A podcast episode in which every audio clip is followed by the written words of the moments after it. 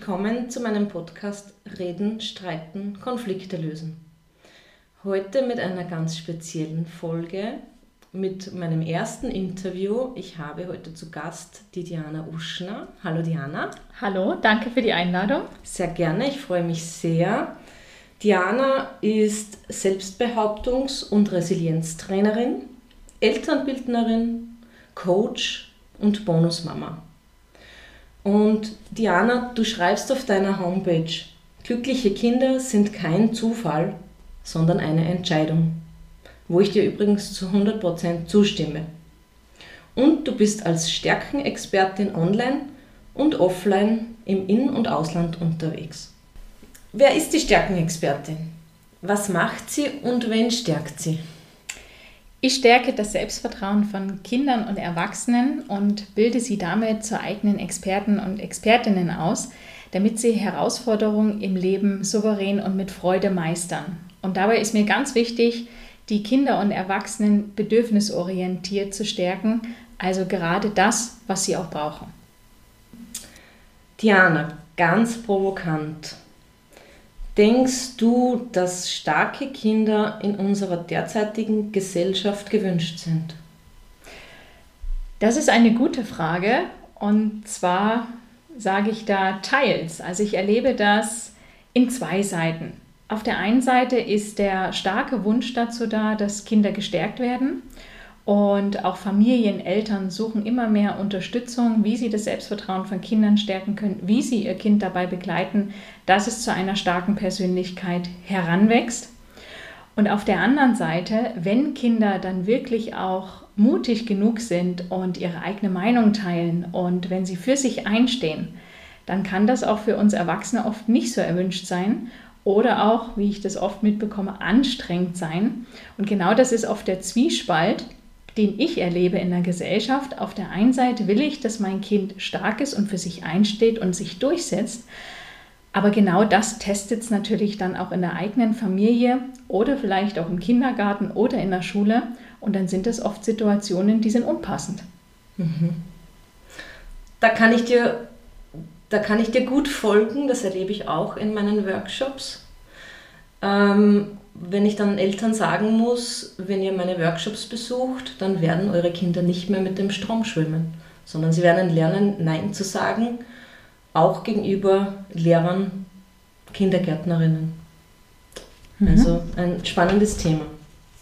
Ähm, du hast die ersten Jahre in deiner beruflichen Laufbahn ganz was anderes gemacht. Erzähl doch mal, wie du zu dem gekommen bist, was du jetzt machst.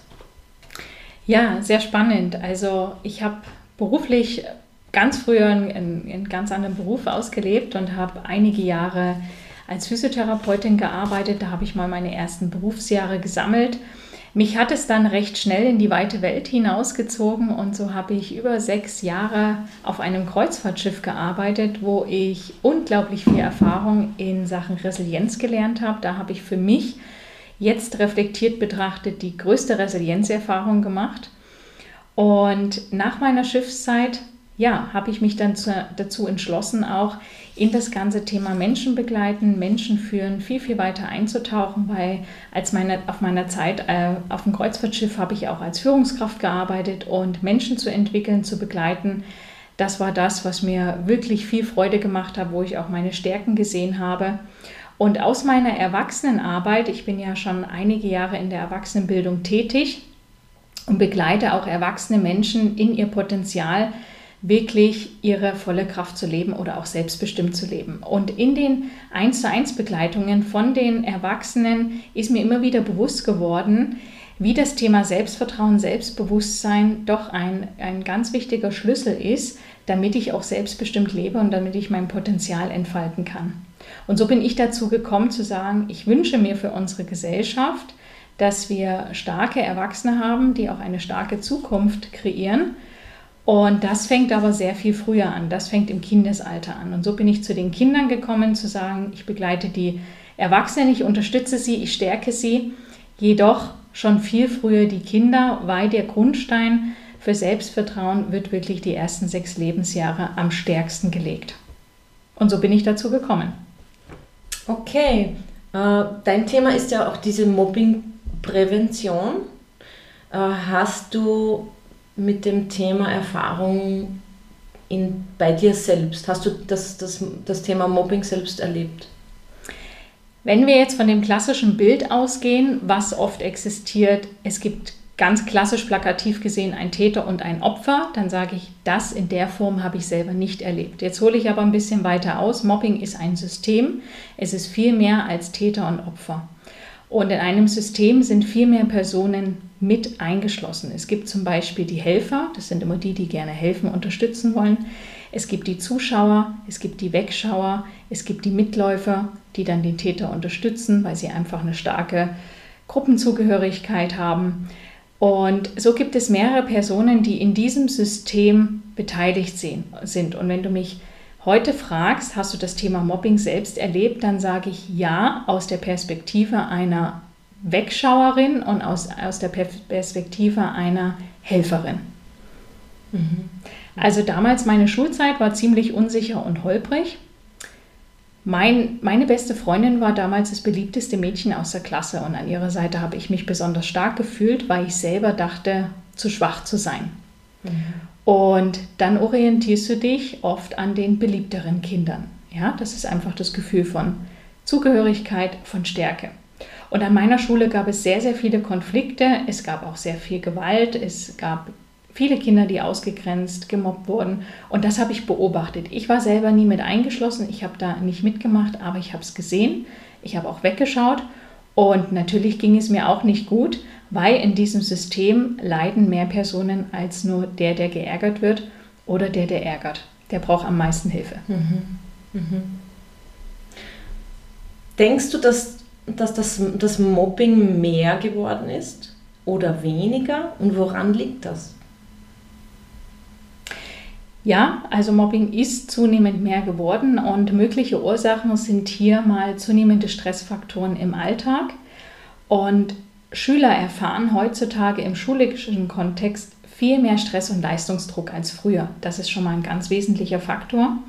Und nicht selten ist der Druck auch in der eigenen Peer Group heute schon sehr hoch und kann ganz schnell zu Überforderungen führen. Also dieses Mithalten, mit dabei sein, ein Teil davon sein. Das ist viel stärker geworden. Natürlich zählen auch solche Ursachen wie andere Nationalitäten dazu. Wir sind viel mehr Mischkulturen geworden. Ja? Und damit einhergeht auch ein anderes Aussehen, andere Kleidung, andere Religion. Das sind die häufigsten, wirklich häufigsten Mobbing-Ursachen. Die materielle und finanzielle Situation kann ebenfalls ein Grund für eine Ausgrenzung sein. Mhm. Was denkst du, brauchen unsere Kinder in der heutigen Zeit? Oder denkst du, dass ihnen was fehlt? Ja, was brauchen Kinder in der heutigen Zeit oder was fehlt ihnen? Ich meine, unsere Zeit ist sehr im Wandel, ist sehr schnelllebig und hat sich einfach verändert, ohne dass wertend was besser oder schlechter ist. Das gibt es nicht. Nur es ist einfach anders und was brauchen Kinder heute? Auf jeden Fall mal eine unverplante, selbstbestimmte Zeit. Und die wird nämlich immer seltener im heutigen Kinderalltag. Ja, Kinder sind sehr eingetaktet. Es kommt sehr viel, du musst das, du musst das. Und da resignieren Kinder ab einem gewissen Punkt. Also dieses wirklich unverplante, selbstbestimmte, einfach, ja, ohne Zeit, ohne Termindruck, das wird seltener.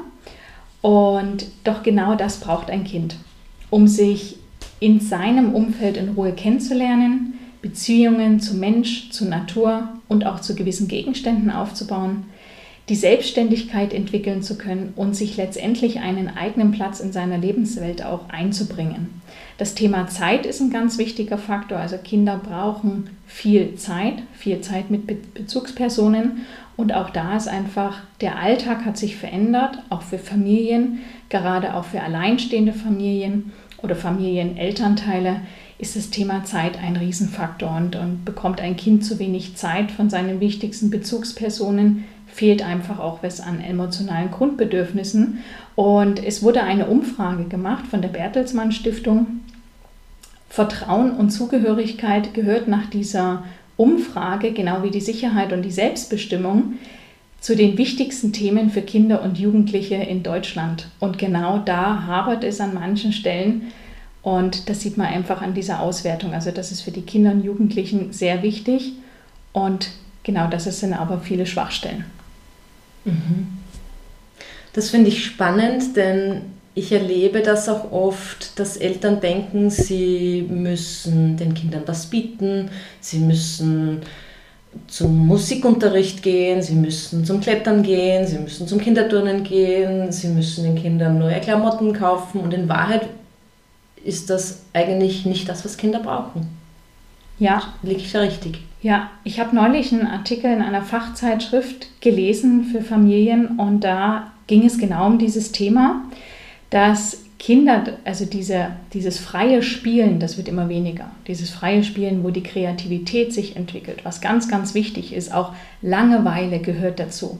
Weil was ist die Gefahr von ständigem Entertainment? Die, diese Impulse, also die Kinder sind gewöhnt, es ist wie eine Abhängigkeit irgendwann. Ja? Ständig kommt ein neuer Reiz von außen, ein Impuls. Wir fahren in wir fahren in diese Hüpfburg oder wir fahren in den Freizeitpark und das sind, das sind immer wieder Reize fürs Gehirn und irgendwann sucht das Kind danach und kann sich nicht mehr selber beschäftigen. Und das ist aber ganz, ganz wichtig für die eigene Entwicklung, auch um Kreativität auszuleben, um Ideen auszuleben und sich selber auch zu beschäftigen. Also Langeweile ist ein absolut gutes Zeichen, wenn sich ein Kind mal langweilt. Und ja, das ist ein ganz wichtiger Punkt, den du jetzt gerade angesprochen hast. Mhm. Mhm. Das Beste wäre ja, und dafür stehst du ja auch, dass wenn Mobbing gar nicht auftreten würde. Wenn ich jetzt erfahre, mein Kind wird gemobbt, was kann ich ganz konkret tun, äh, um mein Kind in so einer Situation zu stärken? Ja, wenn ich selber erfahre, mein Kind wird gemobbt, immer erstmal ganz wichtig, das Annehmen und das Ernstnehmen. Weil für Kinder ist, ist eins ganz wichtig, wenn sie geärgert, ausgegrenzt oder auch wirklich gemobbt werden, ist das ganze Thema ernst zu nehmen. Das heißt, mit dem Kind erstmal ganz ruhig die Situation besprechen, was denn wirklich passiert ist und dass das Kind auch wirklich das Gefühl hat, hier werde ich gehört, hier werde ich ernst genommen.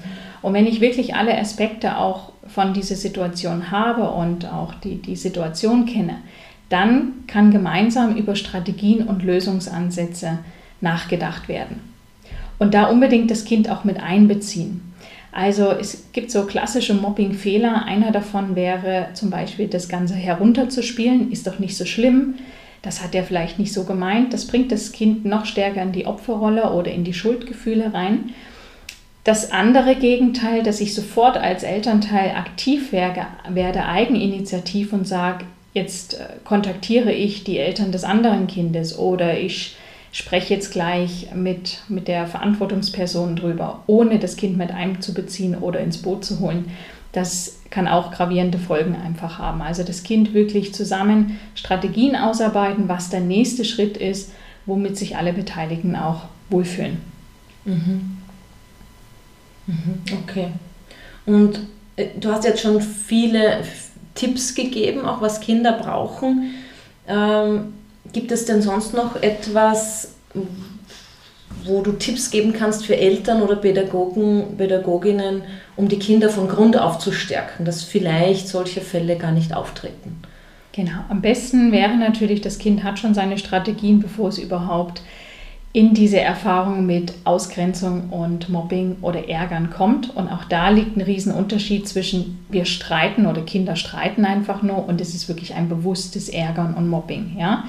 Mobbing oder bewusstes Ärgern zielt immer darauf ab, dass ich gar keine Lösung finden will. Also die Person wird bewusst schikaniert, es gibt gar keinen Grund dafür und es will auch gar keine Lösung gefunden werden.